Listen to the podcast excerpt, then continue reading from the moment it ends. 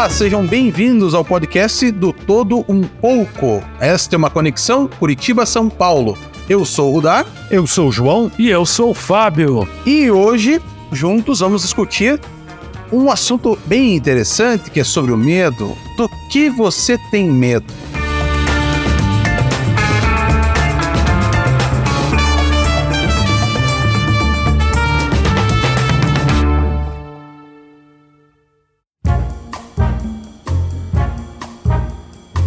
E eu vou passar então agora pro João. Me responda. Do que você tem medo?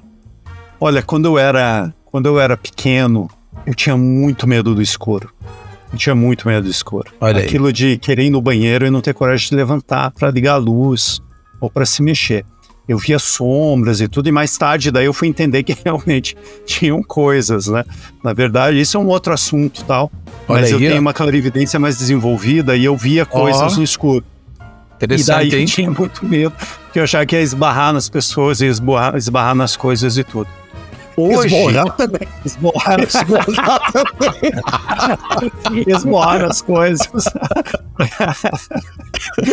Pode acontecer, né? Pode. Dependendo do que você vira, esborra mesmo. Você já tá com muito medo. Não, mas é verdade, pô. Você tá com muito medo, sai se pode. As coisas.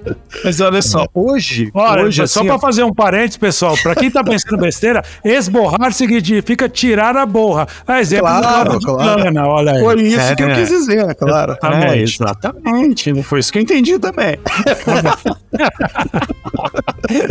Olha só. Mas hoje, dia adulto, gente, eu tenho. é, eu acho que uma, uma das maiores questões, assim, pra mim, que pegam realmente é a questão de perder a lucidez. Sem brincadeira, essas. Eu cuido muito da minha saúde mental, sabe? E, e uma das coisas, assim, digamos que de doença e tudo que realmente mais, mais me assusta é essa questão de perda de memória de perda de conhecimento que se conseguiu acumular ao longo de, de, de toda uma vida, que vidas, e de repente aquilo vai se apagando. Então, isso de Alzheimer é uma coisa que realmente assim me assusta bastante. Eu acho que de outras doenças não tenho tanto medo. Já tive medo de perda de entes queridos e tudo, mas hoje eu lido muito melhor com isso. Eu acho que essa minha perda, é, é, medo de perda de lucidez, é algo que para mim assim é algo que, que realmente assusta mais. Tem alguém, algum caso na família, João? Tem um caso da, da minha avó materna que realmente teve teve isso, mas é, a gente atribui muito do que aconteceu com ela à depressão. Ela teve casos de, de perda na família, se afastou dos filhos, sabe? Teve e ficou sumiu no mundo, na verdade, né? É, decidiu ter uma nova vida e, e se desligou da vida com os filhos e foi, foi, foi gerar uma nova família e tudo. E mais tarde, quando ela estava lá se aproximando do, do final da, da vida e tal, ela, ela conseguiu se reconectar e tudo, mas ainda ficou muito depressiva com tudo que tinha acontecido, com toda, toda a perda. Então, muito do que aconteceu com ela é atribuído a isso, né? Que ela era, enfim, tinha uma vitalidade assim enorme, era Interessante.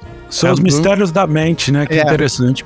e foi muito rápido, assim, foi questão de, sabe, não lembro se foi um ano, dois anos, assim, e, e já findou, sabe? Num, Nossa. é, né? E, e há casos de pessoas que realmente desenvolvem o Alzheimer e ficam anos. Sim, Sim, é né? porque tem, tem a demência e tem o Alzheimer, né? Eu sei que é um papo para para um outro momento, mas a- eu te perguntei porque muitas das pessoas que têm medo disso presenciaram muito de perto ou um Alzheimer ou uma demência, né? E Eu você dando- fala? Eu tive muito medo da morte.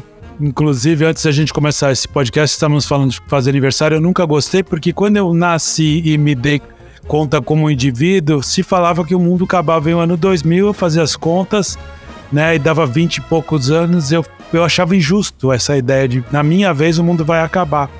E a cada aniversário era um ano a menos, então automaticamente eu não gostava, não gosto ainda de fazer aniversário, porém a espiritualidade me deu um- algum conforto, porque realmente eu, não significa, eu não tenho mais medo, não significa que eu aceito em 100% e a, é a comum.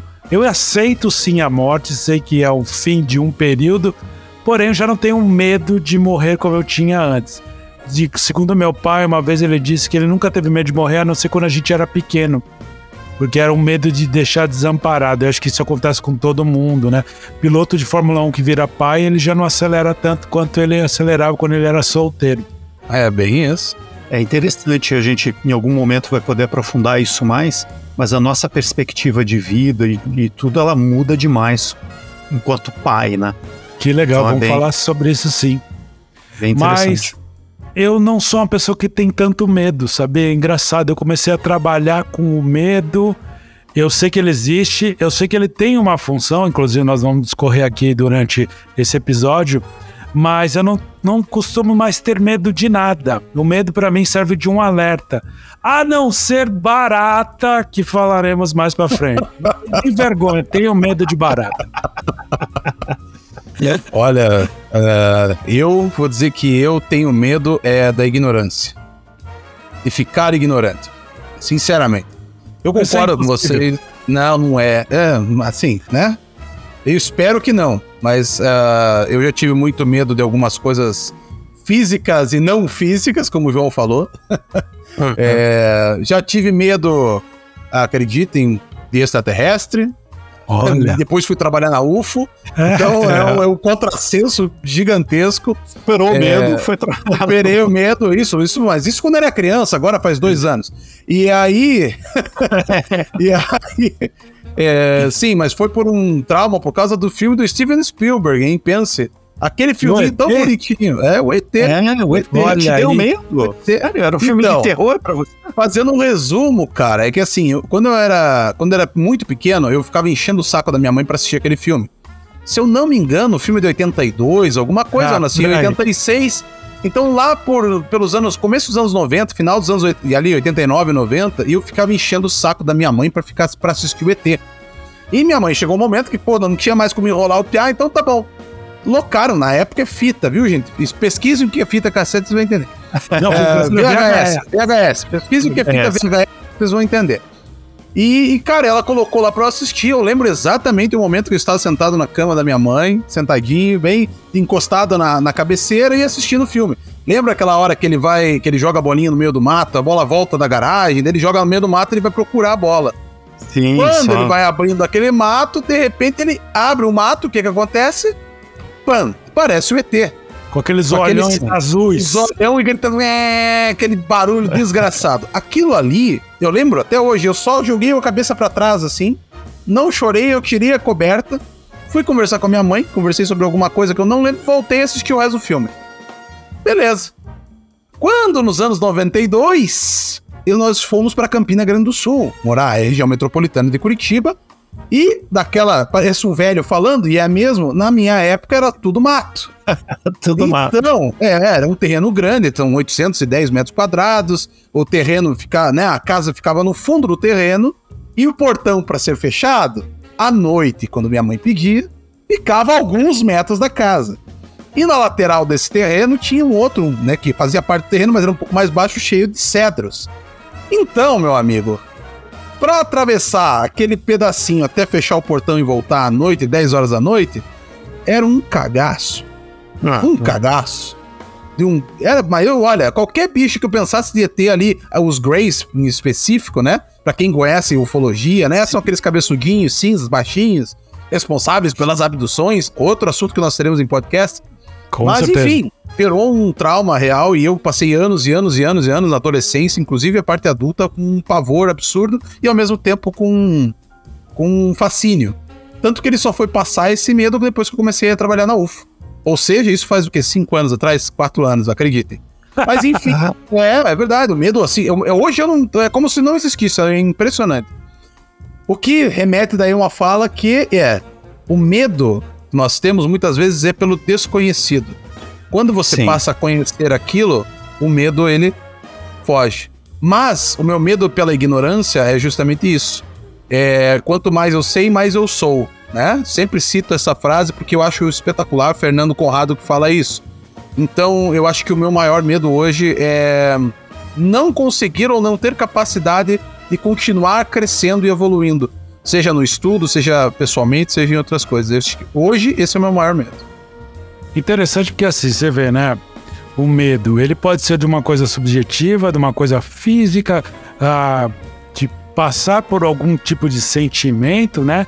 Então, assim, é, o João falou aquela coisa de, né, de, de não, de repente, ter um Alzheimer, alguma coisa nesse sentido, que deve ser horrível, porque também a gente já remete você não vai saber que você está sofrendo, mas é, as outras é, vão sofrer, essa é né? É, essa pode ser a única vantagem, vantagem né? Porque, verdade, né? Que, é, que é aquilo que a gente, acho que a gente até já comentou aqui no podcast, né? Que o, o, o burro é o menos que sofre com a própria burrice, né? O ignorante é, o menos que sofre com a própria ignorância, porque ele, ele sabe.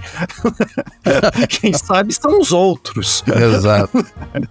é, muito, é, é muito doido tudo isso, porque se você parar para pensar o medo é positivo. O que não é positivo é você se escravizar através do medo, seja lá como for, se paralisar ou ficar realmente inerte por conta do medo, né? Porque assim, o medo é, na verdade, um grande alerta sim, que a gente sim. tem para falar: opa, você tem que prestar atenção né? Então, assim, o medo acaba te protegendo, te previne, né? Situações perigosas, por exemplo, se você tem medo de ser assaltado, você vai andar mais alerta no meio Com da certeza. rua. Né? Então, assim, nesse sentido, o medo, ele é positivo. Né? A gente precisa assim ter medo, né? Tava vendo aqueles malucos que andam em beirada de sacada de prédio alto, tá que louco. se pendura, eles não têm medo, né? É isso, isso eu chamo de seleção natural. É, vai. seleção natural. Cuida, cuida desses daí, né? A seleção natural lá, continua assim de... Mas assim, meu pai, por exemplo, ele tem medo de altura. Ele vê um vídeo desse, ele falou: sinto subir pela minha perna, uma sensação ruim. Minha irmã falou: eu também tenho medo de altura e vi que meu sobrinho também tem. Só de eu levantar ele assim, ah, falei, peraí. Mas. Sabe, você falou agora, Fábio? Eu lembro, ó, eu tinha esquecido completamente, só porque você falou mesmo. Eu tinha medo de altura também, que ó, um dos meus primeiros trabalhos era no, no décimo andar de um prédio. Eu não conseguia, eu não conseguia abrir aquela janela, que me dava calefrio, tontura, é começava estranho, a suar né? e tudo mais. E daí como que eu fui superando isso, né? Fazendo caminhada em montanha e depois escalada e tudo mais. E, e, teve uma época que eu trabalhei no teatro também, que eu tinha que subir lá, na, tinha que subir para colocar um equipamento lá embaixo. A gente fazia uma neve artificial, tinha que subir lá por trás e colocar lá em cima. Coxia tinha lá o. esqueci o nome agora, mas tinha lá o equipamento. A gente fazia como se fosse assim, dois, um lençol grudado no outro, uma haste assim e tinha que encher aquilo de lá. E eu tinha que subir em todos os teatros, eu tinha que subir. E eu me pelava de medo. Me pelava de medo. se cagava de medo. Ele se esborrava de medo. Se esborrava de medo. Ele se borrava mesmo, né? É, teve uma, olha, teve uma que foi assim, épica. Daí foi a última, acho que daí depois daquela é, melhorou muito, assim, que eu lembro que minha. Foi em Ponta Grossa. Eu tive que subir, a minha mão suava de, de escorrer pelo pulso. E eu segurando aquela escadinha de metal, eu falei, cara, é, é, é agora, né? Acabou, eu vou, eu vou me arrebentar lá embaixo. E Sim. depois daquilo foi melhorando, sabe? Eu fui conseguindo trabalhar aquele medo de altura e tudo mais. Depois fui pra montanha, comecei a fazer caminhada. Não, já fazia caminhada ali. Já fazia caminhada em montanha. É... Hoje você salta de bang jump.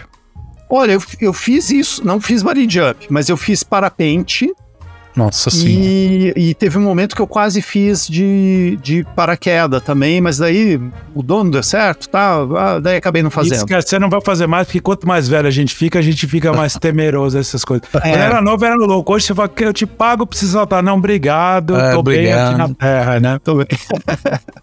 Meu negócio é, é terra. Da mesma forma que o medo é alerta, é o medo que te faz ir pra frente. É. É muito doido você falar isso. Por que, que o medo me faz ir para frente, né? Porque você vai querer, de alguma, de alguma forma, como o João falou, vencer esse obstáculo. Você não quer ser é, vítima desse medo, né? Você não quer ficar ali estagnado. Porque se realmente você não vencer o medo, você vai ficar estagnado e isso é ruim. Né? É, Porque... o ser humano, o ser humano só está hoje vivo por causa um dos motivos e um dos grandes alertas foi o medo. Exato. Né? Quando ele vivia na, na caverna, ele não se escondia à toa durante a noite. Era porque realmente à noite ele tinha mais problemas, era mais perigoso contra animais selvagens, enfim, todo, né? Tudo que ele tinha uh, contra ele naquela época. E o medo trouxe o ser humano a isso. A é, evolução. Mas, a evolução, evolução. claro. É. O, o problema do medo, ele se torna, ele, o medo se torna um problema quando, assim como qualquer coisa na vida, ele é excessivo, né? E ele domina você. E, mas você vê que você falou o que é isso, né? O, o, o, da, o medo ele tá muito ligado à cultura da, da onde você está inserido, né? Então, por exemplo, hoje a gente não vai ter medo do tigre, porque você sabe que o tigre não está inserido aqui na nossa sociedade, pelo menos de o animal. Se ele aparecer na tua frente, eu acho que você vai ficar com medo. Não, então, mas qual a não, possibilidade? Não, por que eu não tenho medo né, do tigre? Porque eu sei que a probabilidade dele chegar. Né, é bem pequena. Né? Uma vez falou para mim: eu tenho medo de dinossauro. Eu falei: caramba, como é que você tem medo de uma coisa que não existe, né? Mas é. aí talvez hum, seja tem um gente pouquinho... que tem medo de Deus, hein? É, então tem gente que tem medo de Deus. Que briga. Agora cria briga, hein? Não, não, e, e que mais tem, né? E, e, é isso que é muito. tava falando de coisa que não existe, é por isso que eu penso. é brincadeira, ah, tá brincadeira, gente, brincadeira. Tem que entender mesmo. Tem medo do diabo também, tem medo, tem medo do diabo né? também. Calma. Ligou, ligou, ligou, ligou, ligou. né? É só uma provocação filosófica, calma. E aí você vai falar assim, tá, o medo te, te empurra pra frente como, né? O melhor exemplo de todos está na canção de Belchior. Foi por medo de avião que eu segurei pela primeira vez na sua mão. Se ele não tivesse é. se cagando de medo, ele ali quis ter uma certa segurança, ele segurou provavelmente deve ter virado um, um, relacionamento amoroso. Mas você vê como o medo ajudou? Olha aí. Por que ajudou. não, né? É. Por que não, né? Então, assim, é, é muito doido essa questão do medo. E a gente, novamente, como a gente liga essa questão física, emocional, o medo vai ser muito diferente, cultural vai também. sofrer de uma coisa diferente, porque também está envolvido com as experiências pessoais, né? É, isso que, que você comentou, Fábio, agora levando a sério, né? Pessoal, não, não eu tô brincando, tá? Questão de Deus. É, mas assim, é, essa questão do medo, como, como conforme for passando né, as décadas, os milênios, enfim, na evolução do homem, os medos foram mudando, obviamente. Como você falou, antigamente o homem teria medo de um animal, porque era uma realidade para ele, né? Então, lutar com um tigre era totalmente plausível. Ele poderia sair da caverna e ter um tigre à espera. Né? E aos poucos isso foi mudando e foi alterando. E hoje, tem coisas que a gente tem medo que, que, que são imbecis. Como você falou, como é que você vai ter medo de um dinossauro sendo que ele não existe, né? E a cultura, a nossa sociedade, ela cria medos para vender soluções. Também. Exatamente né? Bem agora é um assunto mais atual. Quantas pessoas hoje têm medo de várias coisas, como do que vão falar de mim? Eu tô puxando, puxando mais uma parte social, tá? Mas do que vai falar de mim? Será que eu serei bom o suficiente? Será que no meu trabalho vão me aceitar? Será que a minha comunidade vai aceitar? aceitar? Será que aquela minha foto, se eu postar, vai estar tá boa? Então, assim, nós criamos uma teia de medos, sabe? É, existe sim o medo plausível, que é o medo do escuro, o medo até do, do sobrenatural, porque a gente não pode provar que não existe, né? Então, aí vem a brincadeira com Deus, mas eu, é claro que é só uma brincadeira, você não pode provar que existe ou que não existe. O medo do desconhecido é natural ao ser humano, né?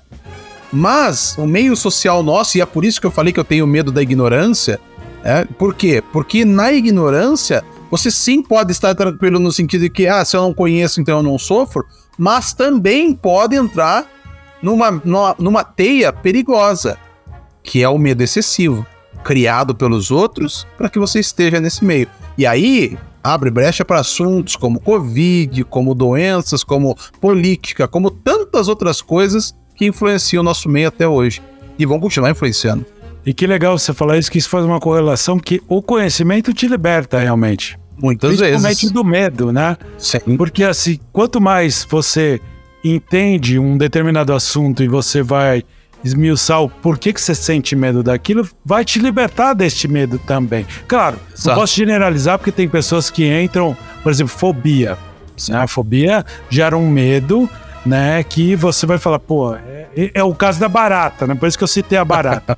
Por que que eu, talvez, ó, na minha tentativa de conhecer o meu medo, por que o medo da barata? Porque quando eu vejo na rua, acende, vem diretamente um alerta de perigo. E que perigo que uma barata vai te trazer?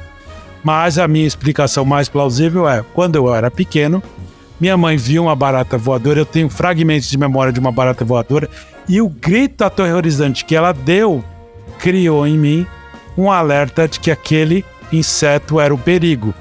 Deveria fazer regressão terapia, qualquer coisa, para tirar essa fobia que eu tenho, né?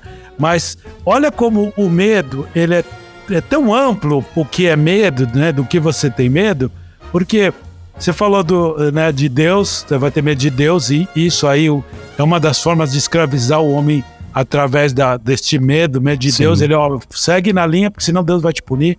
Aí esse brincou de Deus não existe, né? Eu falei do dinossauro, que o dinossauro não existe. Não é que ele não existe, ele não existe mais, ele já existiu. Mas a pessoa, por algum motivo, talvez ligado à mesma experiência do ET que você teve. Ele olhou Sim. aquele bicho e ele ficou com medo. E aí alguém poderia vir e falar, mas você tinha medo do ET, de um bicho que também não existe, de ET não existe? Será? Olha quantas coisas vão descar... É, né? Então, eu acredito, e para mim tem nada de misterioso nisso, em, em extraterrestres, né?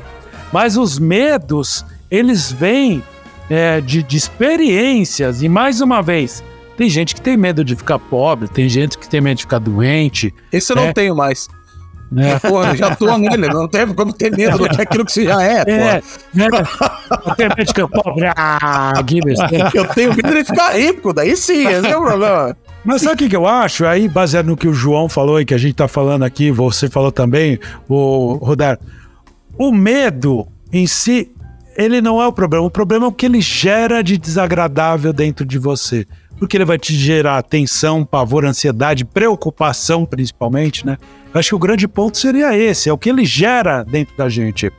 E te impede de, de se desenvolver, de, enfim, chegar, chegar a novos patamares e tudo mais. Sabe que você falou do medo de, de barata, Fábio? Eu lembrei da uma das minhas irmãs tinha um pavor também, era realmente aracnofobia, né? Tinha um, um medo de, de aranha. E já, já tem algum tempo ela virou para mim e falou assim: Ah, não, tô afim de fazer umas caminhadas no mato, tal, subir montanha. Eu falei assim: Não, vamos lá, vamos lá. Você sabe que tem aranha, né? Ela, não, já resolvi isso aí. Olha, eu resolvo. Assim, porque era, era algo que realmente a impedia de, de fazer várias coisas mesmo, sabe? E ela me informou que ela conseguiu fazer isso através da constelação. E eu lembro que em outro podcast você mencionou a constelação também. Sim. E, e eu achei bem, bem interessante, sabe? Então, claro que existe, existem vários meios para se superar meio, é, para se, se, superar medos em geral. Terapias, terapia de choque, né? Nossa. Lobotomia, não me esquece. Não, não de, de, é, é, de ligado à tomada, né, gente? Mas tipo impacto terapia, né? Sei. Que são, não é mais aquela são, do choque mesmo, da lobotomia. É, não, é mais, não é mais aquela. Mas, mas te, leva a pessoa a levar um, um choque de qualquer forma. né, de ficar de alguma, de, uma, de alguma maneira chocado, digamos assim. E, e eu acho interessante também, já, já movendo aí para o que o Rudar falou também, da questão de, de conhecimento e tal, o que eu percebo bastante, tenho certeza que vocês devem ter notado também, que nos ouve em algum grau também deve ter notado, é a indústria do medo que essa sociedade que a gente vive nos impõe. Né? Ela, é, ela é muito marcante, é, é muito presente, é, no sentido de. É, eu vejo em muitos casos como abertamente, de maneira muito explícita, muito escancarada, uma ferramenta de poder. Uma ferramenta de nos manter cada um no seu quadrado. Né? É, tanto que a questão do lockdown, por exemplo, que foi ainda mais é, alardeada, digamos assim, né? Por conta, do, enfim, da, é a era da informação. Então a informação está viajando com uma rapidez absurda. Né? O que nós fizemos de lockdown, na verdade, foi a exemplo de um país ditatorial. Então, opa, o que, que, que, que os ditadores lá resolveram fazer? Fecha todo mundo dentro das suas próprias casas. Mas nós como convencer fazer? as pessoas? É, pelo medo. Pelo medo. Pelo medo. Medo de ficar sozinho, o medo de adoecer por falta de convívio, com os familiares, com todo mundo, o medo de perder o emprego, o medo de empobrecer, o medo de tantas outras coisas, ele foi superado por outro medo é. que foi imposto pela mídia. Então a indústria do medo ela tem realmente ferramentas extraordinárias e infelizmente nós vivemos em um mundo que é inescapável é interessante você falar sobre isso, porque a primeira coisa que alguém pode pensar é falar: olha aí, olha, olha os teóricos da conspiração, olha lá o cara que é negacionista. Não é isso. Nós estamos falando de medo e estamos exemplificando que né, foi imposto o medo de ficar doente, que aí você vai morrer, você ia sofrer. Então, assim, as, sub, as divisões, as variáveis que o medo traz. O medo de ninguém está negando, ninguém tá negando o vírus, é, vírus, ou algo é. assim, né? Nós estamos apenas falando de medo. E vírus existe. É, mas precisava sim, talvez a princípio, segura, recolhe para ver o que acontece. Mas eu vou dar um exemplo aqui. A China está sofrendo demais porque lá eles impuseram mesmo o lockdown as pessoas estão a ponto de teve um incêndio, morreu um monte de gente, a população fala não aguento mais. E eles estão sofrendo porque não está acontecendo na China a imunização por rebanho.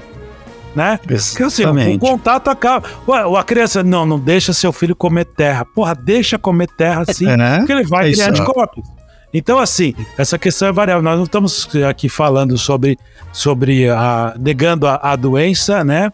Mas estamos, assim, propondo a reflexão sobre o medo e a indústria do medo. E olha que interessante, né? Voltando à questão cultural, o Japão é um país onde tem muito suicídio porque as pessoas fracassam e elas têm medo de fracassar.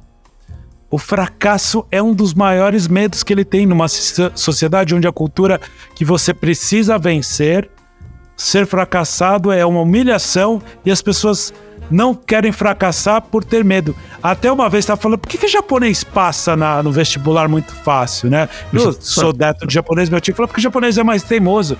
Mas vem um pouco da cultura de que você não pode falhar. Então, por é. medo de fracassar, pela vergonha, que a vergonha é um medo, é um, um desdobramento do medo também, né? A pessoa vai e se esforça muito mais.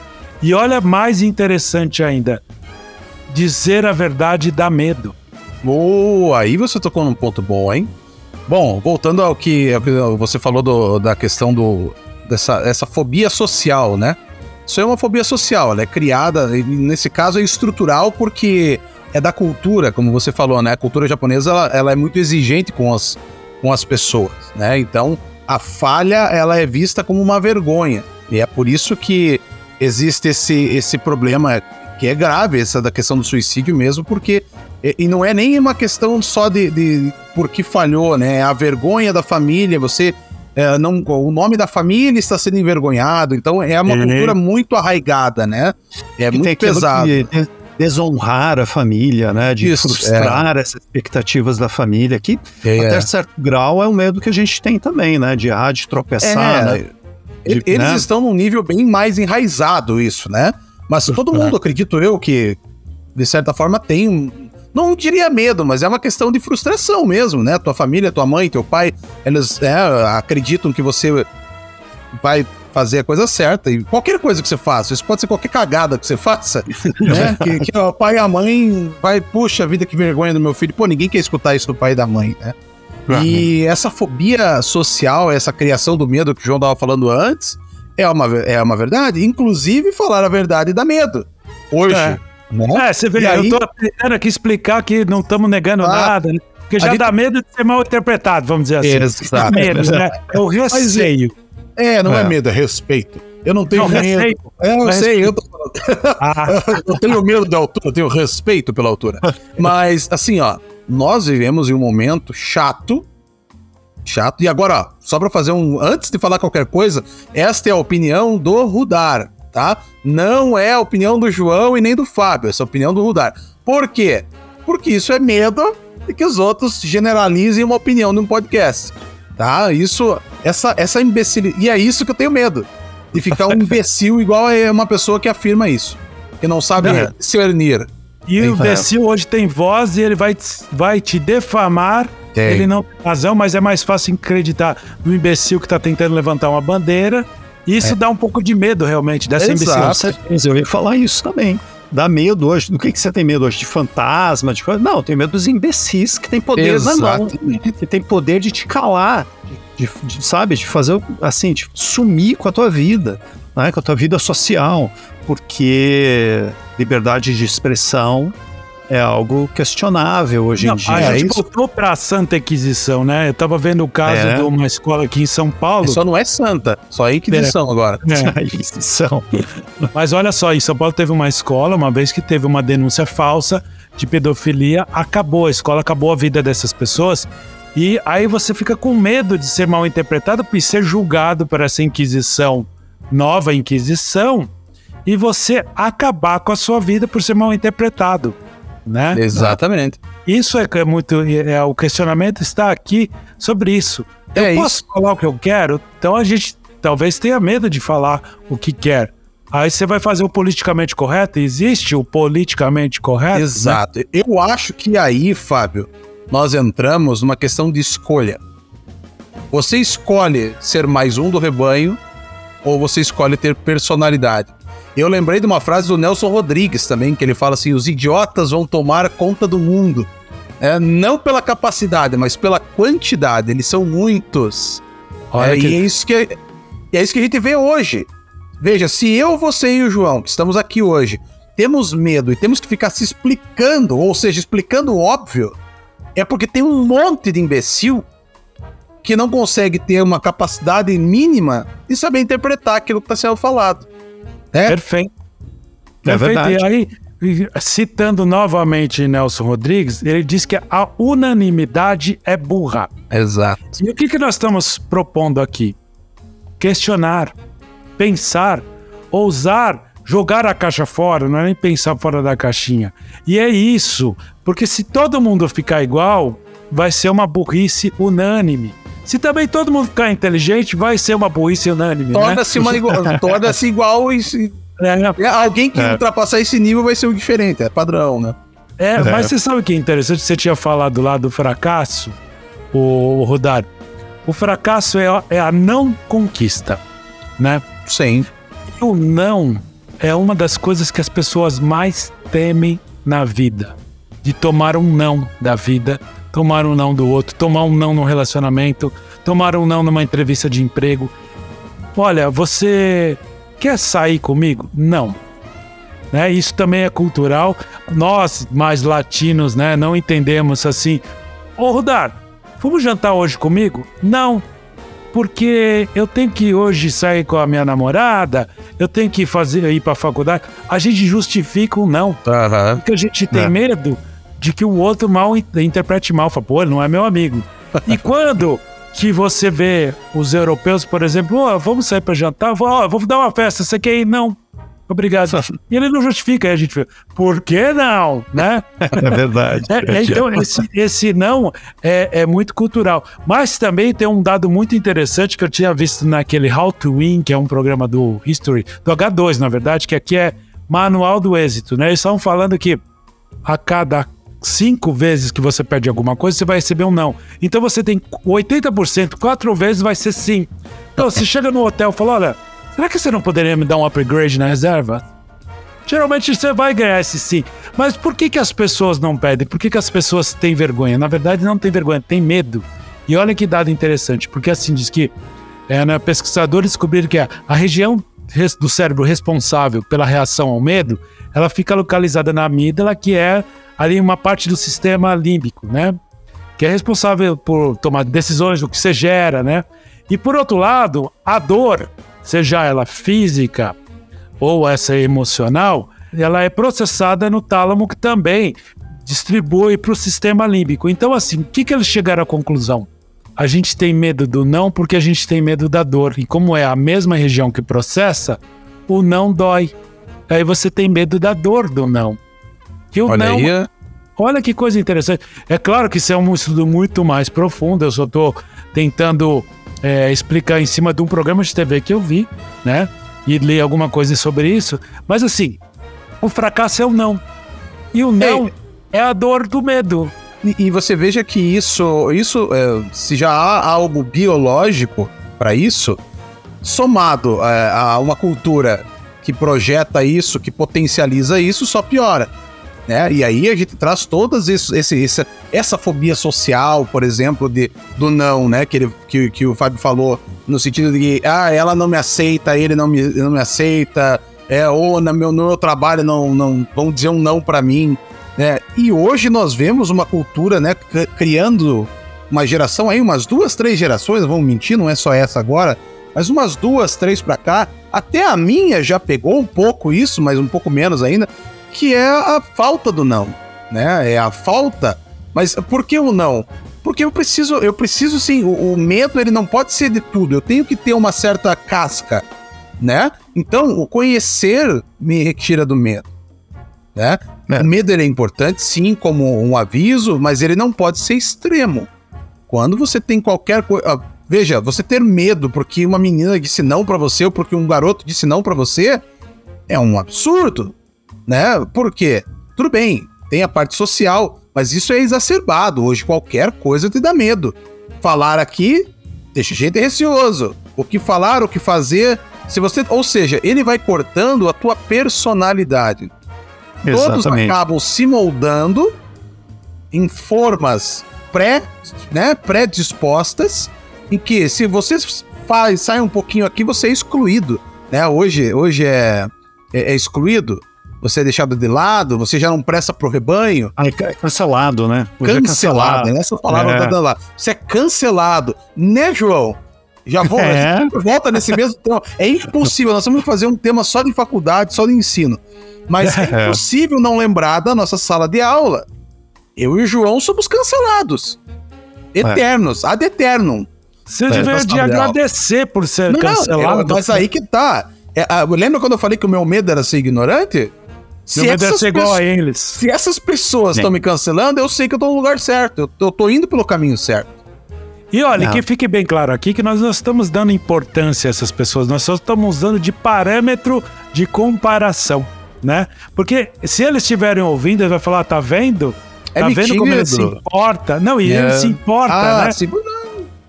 Não. É, que, é que eu tenho que pegar algum parâmetro. E nesse Exato. caso, infelizmente, o parâmetro para várias coisas ruins são vocês. O que eu posso fazer? é, um recorte, é um recorte da sociedade, né? É um é, recorte, é um recorte exato. Um quadro ali e é, e é perfeito para exemplificar. Né? Quando a gente amplia isso para fora da, da sala de aula, né? Uma coisa mais extensa tal. Ali a gente tem um recorte, tem um, é, tem um tubo de ensaio. Né? Exato. um, ali laboratório, um tubo de ensaio é um laboratório para experimentos, né, de é. convivência social e tudo mais. Então é, é muito interessante. Né? Agora, esse, esse eu, eu achei interessante que você falou, Fábio, que é o, o medo da dor e a dor do medo, né? E essa é, questão, né? Eu tenho medo do não, mas é, é, a dor do medo e o medo da dor. Né? É, e, a gente, é engraçado, né? Os dois lados, você tem o medo da dor e existe a dor do medo também, né? Exatamente. E, e, e essa questão que, que o Rudar falou, eu acho que, assim, como como pai, assim dá para ver, porque a gente acaba convivendo com outros pais também e, e, vai vendo criação. E eu, como professor, vou vendo também outros ângulos né, de crianças se desenvolvendo e, claro, recebendo educação da, da, das respectivas famílias, mas realmente me dá a impressão também de que as gerações mais recentes elas lidam menos com o não. Elas precisam, elas ouvem menos vezes o não. Olha um podcast aí, né? Como você lida com o não. Como é. você lida com o não, exatamente. E isso ah, gera da minha sala de novo. Não, não, é. mas o, o, que o João está falando é perfeito. A gente é. tem que falar sobre isso. Hoje é claro. é impressionante como os mais jovens, a geração Z, não lida com o não. É, e isso gera um medo, gera uma frustração, quer dizer, de novo, né? A questão do medo da dor, o medo da rejeição, o medo da frustração, que muitas vezes a gente vê aí histórias trágicas de jovens que infelizmente tomam decisões trágicas, Sim. porque não é, conseguem lidar com isso. E é, e é, uma observação assim, ó, é, que nós não estamos minimizando a dor que essas crianças, que esses adolescentes Sem dúvida. sentem com isso. Nós não estamos Sim. dizendo que não exista essa dor. A dor, ela existe. Ou nós estamos questionando é por que que você, adolescente, ou por que Exatamente. as crianças chegam nisso, né? Isso Exato. serve de alerta para ser Exato. observado mesmo. Exato, não, não estamos minorizando, dizendo que é frescura ou qualquer coisa assim. De novo, eu estou me explicando para que aqueles que, né, não conseguem entender isso. O que nós estamos dizendo é que a dor existe, porém, nós estamos, estamos questionando como que a estruturação deixou com que esses adolescentes, essas crianças, chegassem a uma dor de algo, assim, que não, não- sem importância. É. Se eles aprendessem a lidar com o não, aprendessem a lidar com frustração, porque o não é só um exemplo de frustração, pode ser qualquer frustração. Exato. Qualquer. Deu errado alguma coisa, não, não consegui aquilo lá, a pessoa não falou comigo, não recebi a- o que eu achava que devia. Toda frustração, ela pode gerar medo. E é por que que isso está gerando? Nós temos que aprender a lidar com isso.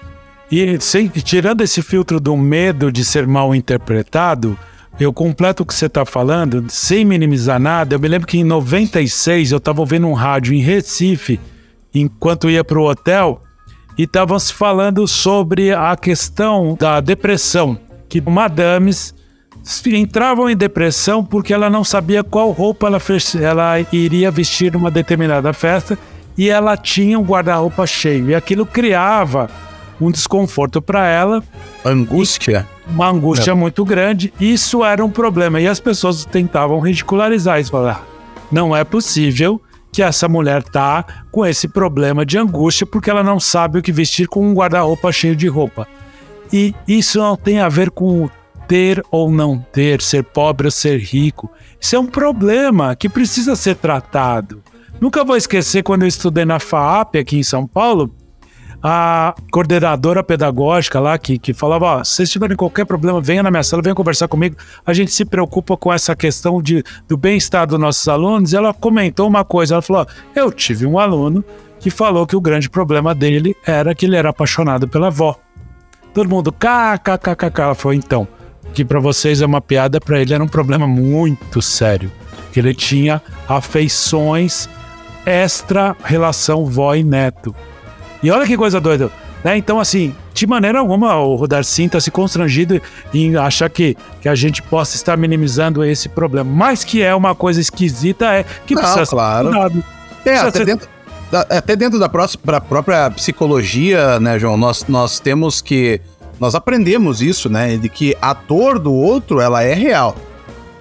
Não independe, qual- é, independente para nós qual é a origem dessa dor, como por exemplo dessa pessoa, dessa mulher que não podia, não sabia qual escolher por ter vários, a dor ela existe, ela está ali, ela a pessoa tem.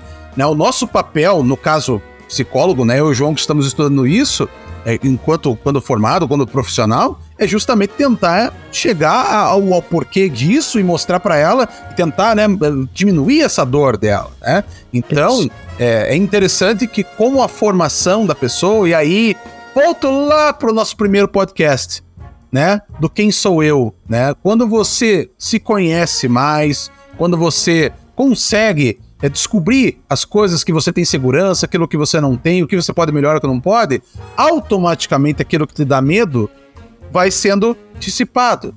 Quanto mais você conhece, mais você é. E automaticamente você vai melhorando a tua vida e as tuas condições. É. Só fazendo um adendo ao que você disse, Rudá, é bem isso mesmo, né? A questão de terapias, etc., é com o intuito de ajudar a pessoa a superar ou lidar com aquilo dali da melhor maneira. Né? Muitas vezes, ah, não dá para superar. Não, tudo bem, vou aprender a conviver com isso. Isso. Como que a gente pode chegar a conviver com isso de uma melhor maneira? E O nunca, de maneira alguma, ridicularizar a situação, minimizar aquele sofrimento, né? Dizendo, não, isso não Exato. tem importância, isso é uma besteira. que isso, né? isso, isso realmente é, pode ter um efeito completamente contrário, né? De aversão né? daquilo ali, porque. Pô, agora eu, eu, eu vim aqui tô, tô buscando. Isso pode acontecer quando a gente procura um amigo também, né? Também. a gente chegar para um amigo, você abre o coração e fala bem assim, cara, que coisa ridícula que você tá passando, que você tá me dizendo. né? É, aí é besteira. Vamos para a próxima. Quer dizer, banaliza completamente aquilo dali. Claro que o papel de um profissional, psicólogo, é acolher e achar a melhor junto com, o cliente, paciente, enfim, isso vem da outro podcast, né? É. cliente barra paciente, Paciente. né? mas é, achar, achar a melhor, melhor maneira para lidar com aquilo ali.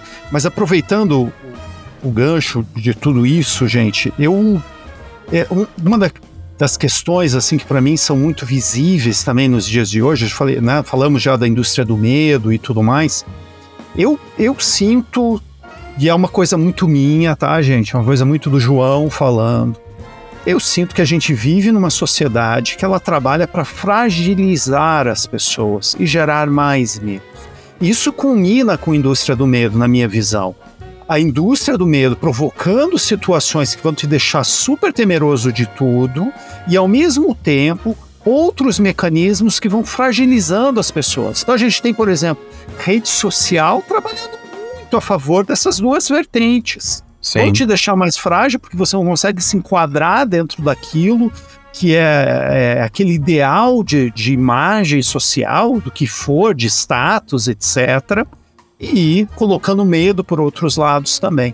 Então é muito, é muito relevante a gente se perceber, como o, o Rudá bem disse agora há pouco, se perceber dentro desse cenário, né? Que é quem sou eu diante dessa desse tsunami, desse olho de furacão que é, que, que é esse, esse momento que a gente vive.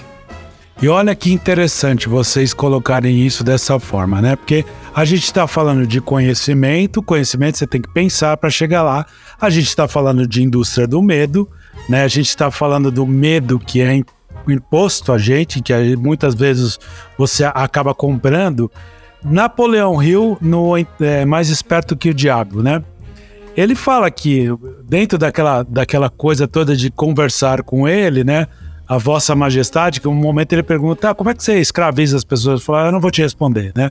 Primeiro me chama de Vossa Majestade, aí quando ele fala, ah, Vossa Majestade, como alguém passa a ser seu seguidor, vamos dizer assim, né? E não do seu oponente, né? Que seria Deus. Aí ele fala, bom, eu escravizo as pessoas de duas formas, né? Que ele fala que um dos truques dele é plantar a semente do medo, né? Ele fala assim, um dos, um dos mais astutos instrumentos que eu uso para o controle da mente humana é o medo. Eu planto a semente do medo nas mentes das pessoas conforme a semente gemina e cresce. Através do uso contínuo do pensamento negativo, eu controlo o espaço que ocupam. E ele também fala que os alienados, que ele quis dizer aqueles que não pensam, que usam outras pessoas para pensarem por ele, são controlados. Então, os escravos do diabo são aqueles que não pensam e aqueles que têm medo, né? E aí ele eh, também cita os tipos de medo, seis medos mais recorrentes que as pessoas ficam escravas do diabo. Estou falando das coisas ruins, não do diabo em si. Mas ele fala o medo da pobreza, o medo da crítica, o medo da perda de saúde, da perda do amor, o medo da velhice e o medo da morte. Sendo que os dois que mais escravizam é o da pobreza e o da morte. Como eu, Fábio, entendo isso? Pobreza é de você não conseguir ter as coisas dentro de um aspecto de que você deseja e é frustrado por isso. E o medo da morte é de não conquistar as coisas, de não ter tempo. Sim. Tudo isso converge, né? Eu botei o, o- o diabo aí nessa história toda como uma representação do mal, mas tudo isso converge realmente para um propósito maligno de te escravizar através do medo e da ignorância. E o interessante de ver essa, tua- essa lista que você colocou, Fábio, é que se você perceber, a maioria aí das fobias que tem, que tem nessa lista são sociais. É. Se você quiser repetir, fala pra nós de novo a, a lista. Pobreza, Ok. Social Crítica. também. crítica, Crítica, social. social. saúde é mais físico, Ok, físico. do amor é social, Social. a velhice, Velhice é né, natural, a, a é o mais velhice, a velhice é, é é social e natural. E também é natural do, do, do corpo físico. Mas Sim. você. Por que, que quando você fica velho, você é imprestável? Você não serve para nada. Você não tem mais propósito, né? Lembra de É. propósito até? Não, né? Então, assim. E por último, a morte. é, nesse sentido não é tanto a questão da velhice, mas de ser imprestável, né? Exato. De servir para mais nada, né? Mas Exato. é, porque envelhecer, claro, com saúde, aí tá ligado ao corpo físico, envelhecer é natural. Mas por que, que a gente não quer envelhecer? Porque você Cara, sabe essa, é, então, essa cultura, o próprio medo da morte, né? É uma coisa que, é, se há alguma certeza na vida, é a morte, né? É. E por que, que nós temos tanto medo? Cultural é a coisa também. que nasce com você. Exato. É Ela nasce, a morte nasce com você. Né? Então. é, mas veja como essa relação, e aí, aí, claro, só o medo da morte daria um outro podcast, né? Porque, assim, isso é cultural, é posto. Ah, Nós lidamos com as coisas, e a morte é um exemplo deles, é, deles, né? Desses exemplos, dessas coisas. A morte, é, é- nós lidamos porque a sociedade nos mostra que a morte é ruim, que aquilo vai acabar, ou seja, é um desespero, né? De, de- de- de- do, do fim das coisas. Porque nós somos seres finitos, né? Então é natural que nós tenhamos o medo quando chega o fim. Porém, aprender a lidar com isso, que é algo natural, é importante. Agora, por que dessa lista tem tanta coisa social? Né? Hoje, é. como a gente já falou durante todo esse podcast, a parte social é o que mais pega para as pessoas. E isso gera doenças reais, depressão, né? Todo esse nervosismo que nós temos hoje, o, o- a falta, o, o não, né? A falta do não, o medo quando você recebe, medo social, o medo do, do não da garota que você gosta, do garoto que você gosta. Isso gera problemas reais Não. né? Então, assim, como um pensamento final disso já, é, eu acho que se nós pegarmos aí todos os assuntos que nós viemos enfileirando, e é incrível como isso vai se costurando, né? Do quem é você e assim por diante, como nós viemos falando, é por quê? Porque talvez nós tenhamos desviado muito do nosso sentido enquanto ser humano. A gente tá. esta- nós estamos muito é, materiais, e eu não tô aqui, de novo, não é uma defesa hippie de abraçar árvore, não tem nada a ver com isso, tá? Embora se quiser abraçar a árvore. Embora se você abraçar, fique à vontade, né? Só não numa tempestade, de preferência. Mas assim, é, nós perdemos muito da questão humana, do relacionamento, né? E o medo, ele foi potencializado por coisas bestas, né? E coisas que nós poderíamos... eh, Nós, nós deveríamos ter medo, por exemplo, de ser imbecis. Ter Ah. medo de, de- de não ter conhecimento, ter medo de não saber as coisas. E não, né? A ignorância é uma bênção, não é essa frase famosa? Né? Muitos preferem a ignorância porque ela não faz você sofrer, porque não faz você sentir medo, não faz você. Quando você tá preso é, é, confortável ali naquela zoninha de conforto, junto com os outros que são iguais, tá tudo bem. Então, eu acho que hoje, se eu fosse me perguntar qual é o principal medo da sociedade, eu diria que é, é esse medo social, essa fobia social. Né? É o medo do não ser aceito.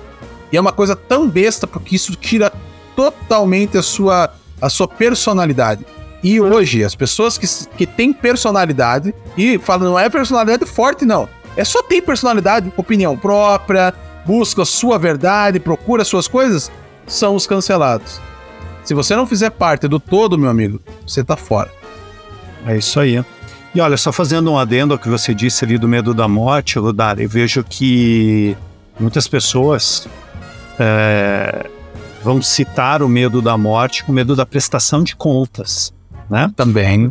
Acabar, se acabar, não, é, tem o medo, não, é, o- é o- acabou, né? Mas e se não acabar? e se eu tiver que dar conta de, de tudo que eu... Onde é que eu assino? É? A gente falou no episódio sobre Deus e uma das coisas, das crenças que Deus, no final, do juízo final, vai, você vai prestar conta pra ele, né? Quando tiver o juízo final. Aí eu fiquei pensando, atualmente, como é que ele atenderia 8 bilhões de uma vez ali, né? Ele precisa terceirizar esse, esse departamento de prestação de contas, né? É, organizar isso, né?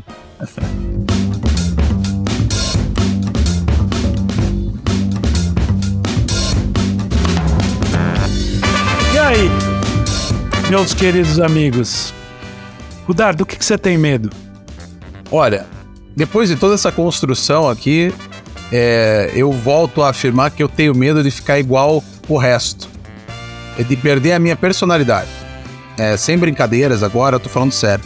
É, eu acho que as pessoas originais, as pessoas que procuram, não, é óbvio que a gente é influenciado por várias coisas, Mas eu acho que o meu maior medo hoje seria perder a originalidade, a personalidade.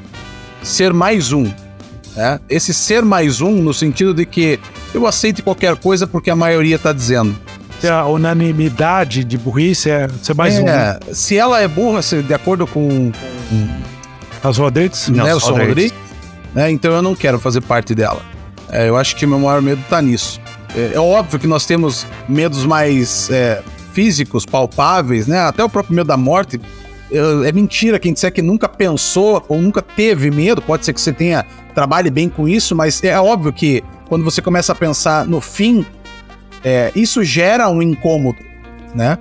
Mas eu prefiro ainda, eu encararia, eu encaro muito melhor o fim do que ser apenas mais um e preso numa ignorância nos, nos grilhões aí, dentro da caverna lá, apenas olhando sombra e, e dizendo é isso aqui que eu quero, é isso aqui é verdade, junto com todo mundo, sabe? Eu lembro muito daquela cena da Múmia 1, não sei se vocês lembram dessa cena, quando tem aquela galera andando assim, Menotep, Menotep, eles vão seguindo o- a múmia, todo mundo falando a mesma coisa no uníssono, sabe? Um bando É. de múmias mesmo. É, de zumbi múmia. assim, É, é isso que eu tenho medo. É ser um, um desses.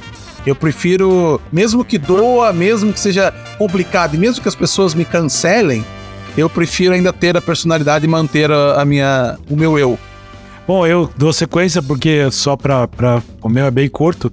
Do que eu tenho medo, eu tenho medo de ter medo. Cheguei a essa conclusão.